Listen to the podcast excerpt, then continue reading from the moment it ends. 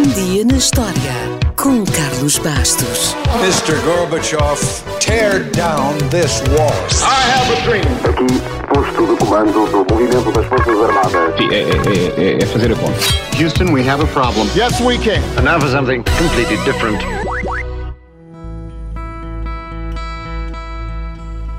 Há quem diga, e com razão, que uma troca de argumentos com a cabeça quente pode começar uma luta. Basta pensar em qualquer discussão mais acalorada no café entre adeptos de clubes rivais.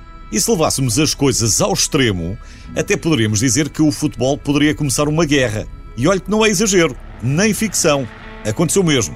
Parece uma coisa do século XIX, mas foi há pouco mais de 50 anos que houve uma guerra provocada pelo futebol. A Guerra do Futebol, ou a Guerra das 100 Horas, foi um conflito armado entre El Salvador e as Honduras que durou quatro dias. Começou a 14 e terminou a 18 de julho de 1969. Não houve prolongamento nem penaltis. Nessa altura, os dois países já tinham uma relação política instável por causa de velhas disputas territoriais e porque 300 mil salvadorenhos tinham emigrado para as Honduras à procura de trabalho e de melhores condições de vida.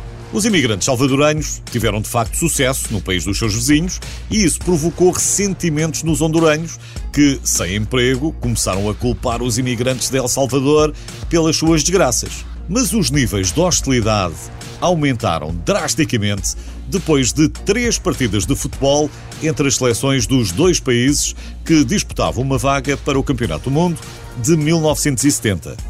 As Honduras venceram o primeiro jogo em casa, já com um ambiente muito difícil, que se complicou muito mais no jogo da segunda mão em El Salvador. Inclusivamente, a polícia informou os honduranhos que era incapaz de proteger a comitiva e esta teve de se refugiar na sua embaixada. Claro que perderam inapelavelmente por 3-0. Foi preciso então um jogo de desempate em terreno neutro. No mesmo dia em que os dois países se encontraram na cidade do México, os governos decidiram cortar relações. O jogo foi emocionante, bem disputado e no fim, El Salvador ganhou 3-2. Mas o mal já estava feito e a guerra começou a 14 de julho. A guerra só parou após a intervenção da Organização dos Estados Americanos, que negociou o cessar-fogo, mas apesar disso, só mais de uma década depois se assinou um tratado de paz definitivo. O futebol desperta paixões, ninguém o nega, mas infelizmente as coisas podem correr muito mal, mesmo quando o jogo é amigável.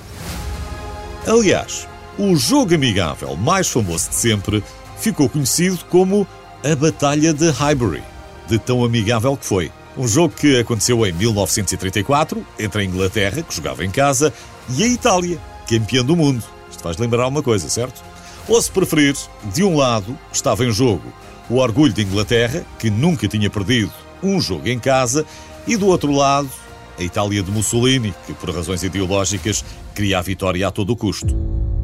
A partida começou com o pé errado, ou melhor ainda, com um pé partido.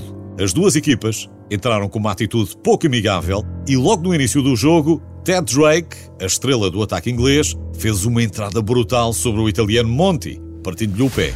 Para a seleção transalpina, isto era caso para uma vendetta tipicamente italiana. E a partir daí, todos foram perdendo a cabeça, a compostura, a vergonha, etc.